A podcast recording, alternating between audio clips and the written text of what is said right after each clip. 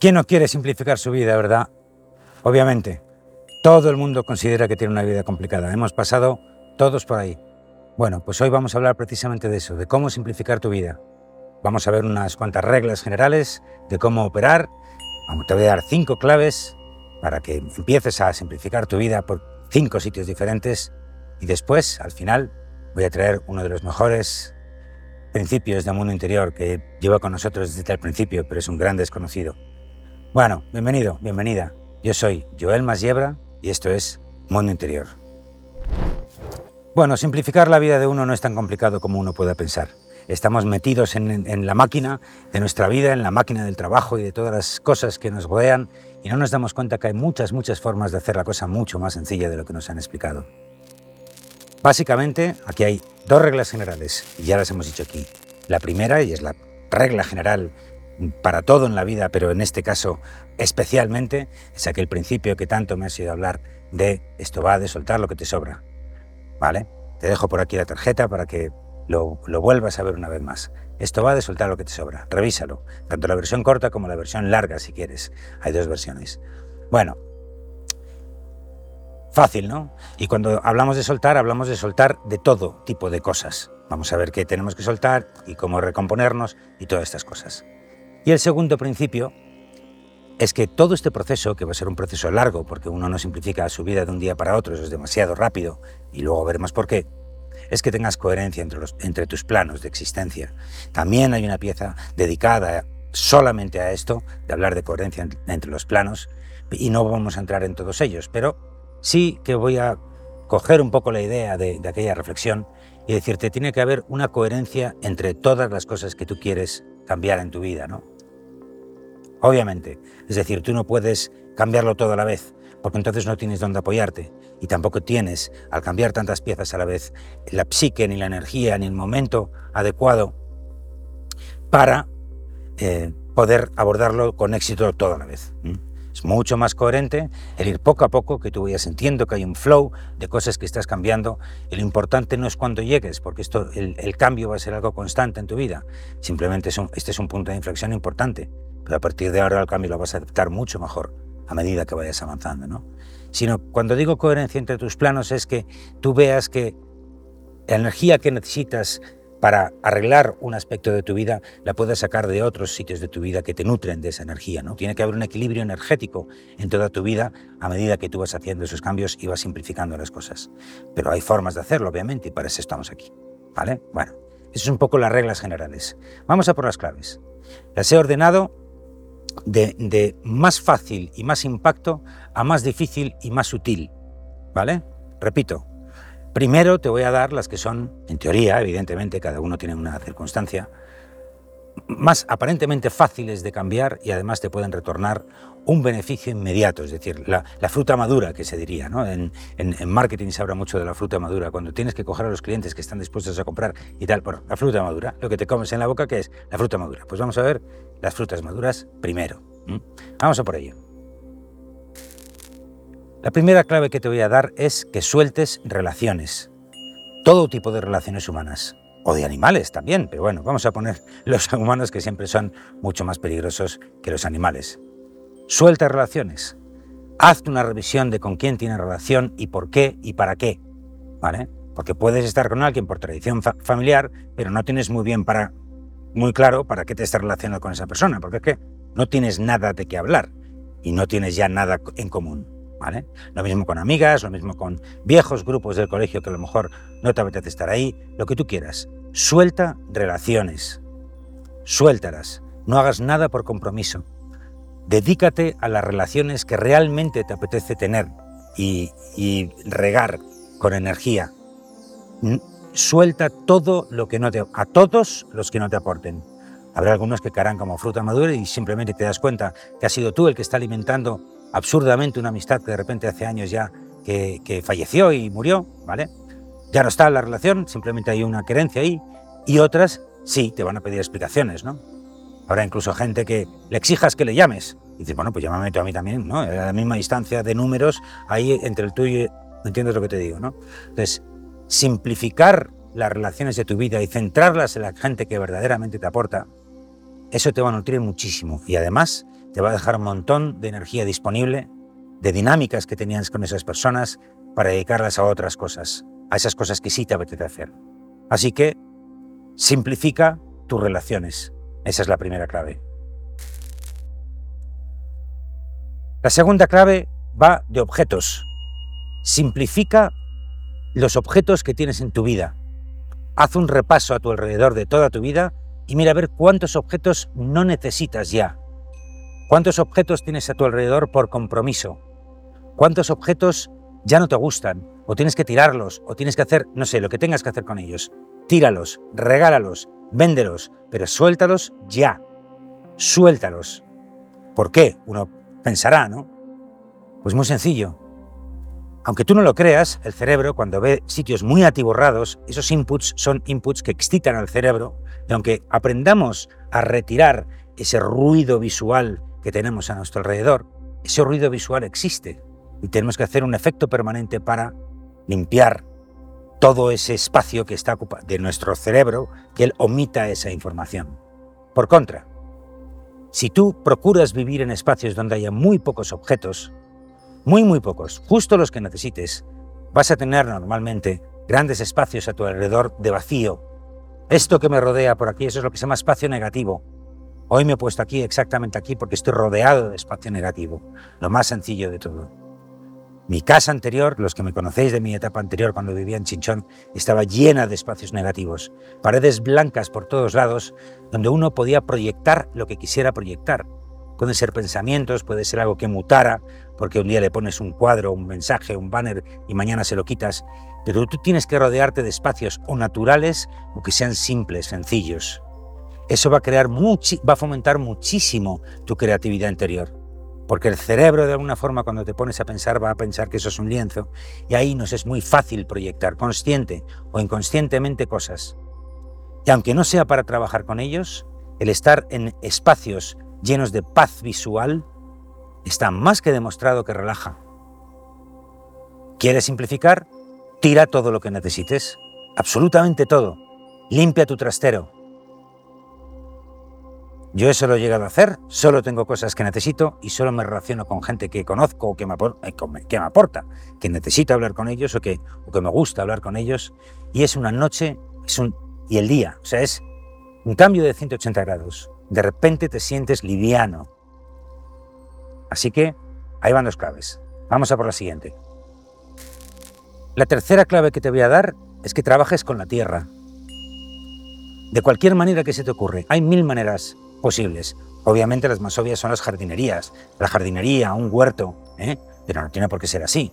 Paseos por la naturaleza también me vale, eso es, eso es trabajar con la tierra, con la naturaleza, ¿vale? O también cocinar, por ejemplo. A lo mejor estás en la ciudad, pero cocinas, y cocinas con buenos alimentos, que trae buena energía, ¿vale? ¿Por qué es tan importante trabajar con la tierra?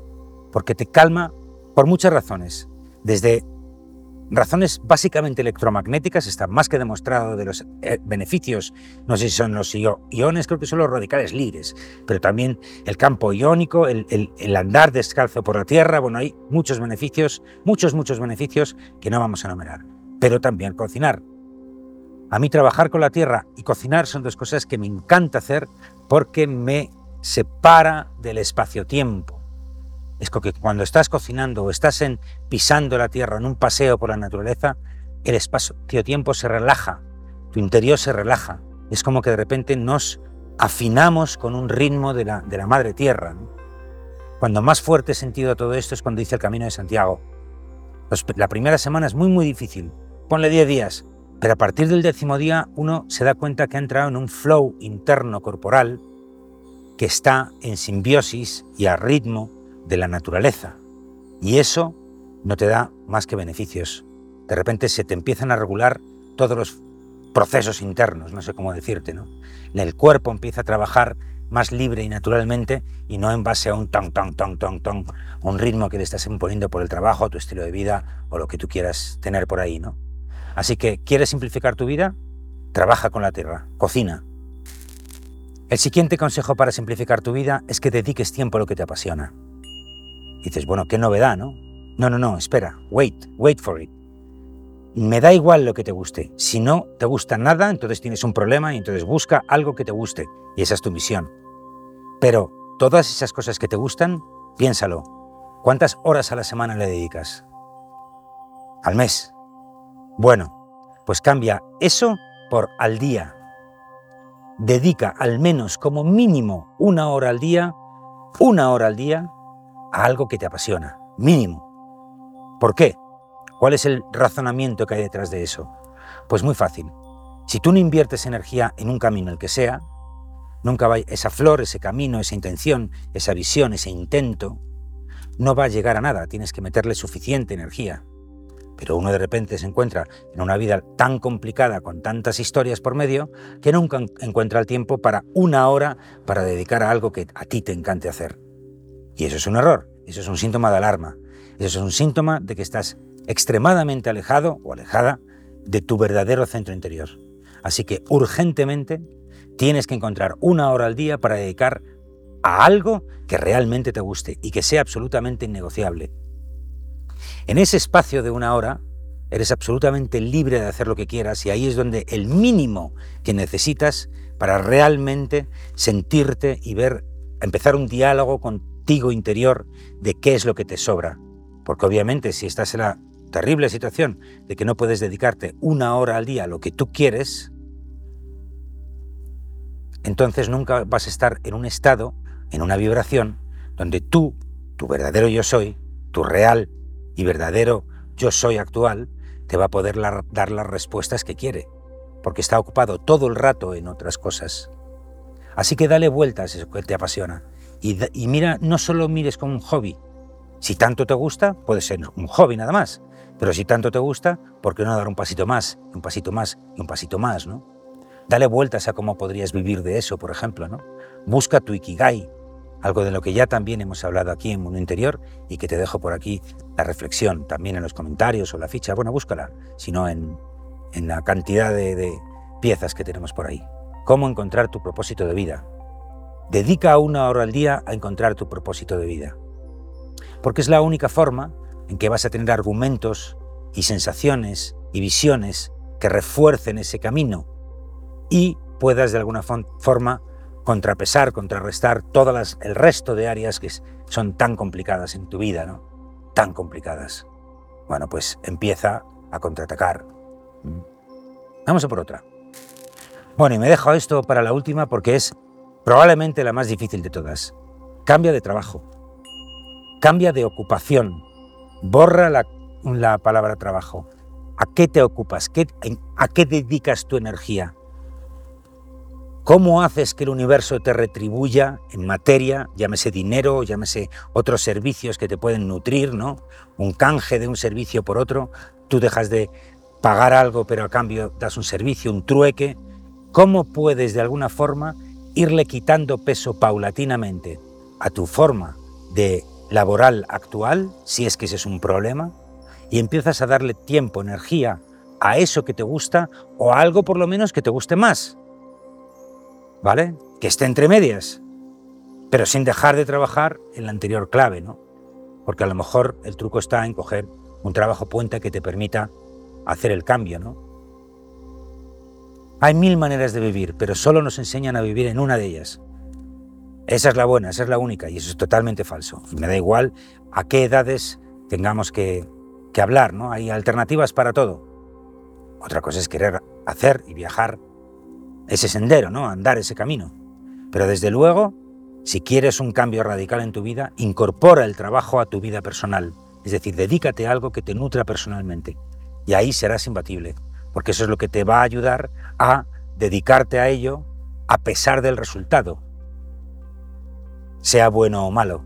Esa transición de tu pasión a tu vida laboral, ahí es cuando cierras el Ikigai, cuando cierras toda tu energía y ya verás como muy probablemente tu vida se podría o se habrá simplificado muchísimo, muchísimo, muchísimo si has seguido varias de las claves que te he dado.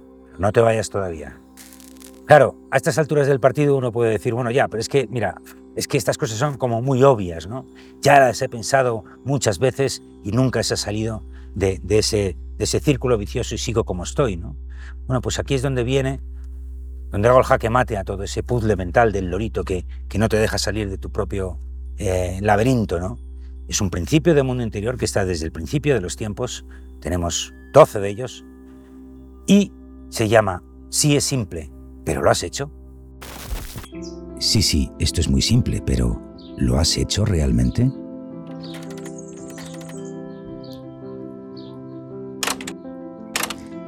Lo que hay entre el pensamiento de que creemos que ya sabemos lo que eso es y la propia acción son expectativas, son juicios que no se corresponden para nada de lo que en nuestra experiencia directa va a aportarnos el hecho en sí de hacer esa acción. Es que hay una enorme diferencia entre ver que un concepto puede ser muy simple y llevar a cabo ese concepto. Sí, es simple, pero ¿lo has hecho? ¿Realmente eres el responsable de tu vida? ¿Realmente eres feliz? Cuando uno hace algo, lo mete en su interior, lo experimenta y obtiene el resultado que obtenga, pronto te das cuenta que estás muy lejos de la imagen que tenías al principio cuando tú pensabas que ibas a hacer eso o tomaste la decisión de realizarlo. Hay una acción muy poderosa y muy bonita en todo eso y es que hay empoderamiento personal en el acto en sí de crear eso. Y una vez que lo realizas y entiendes lo que has aprendido, pues sabes desde las tripas, desde cada una de tus células, que la otra persona le va a pasar algo parecido. También le estás empoderando a él. Y desde esa experiencia, eres más feliz. Sí, es simple, pero ¿lo has hecho?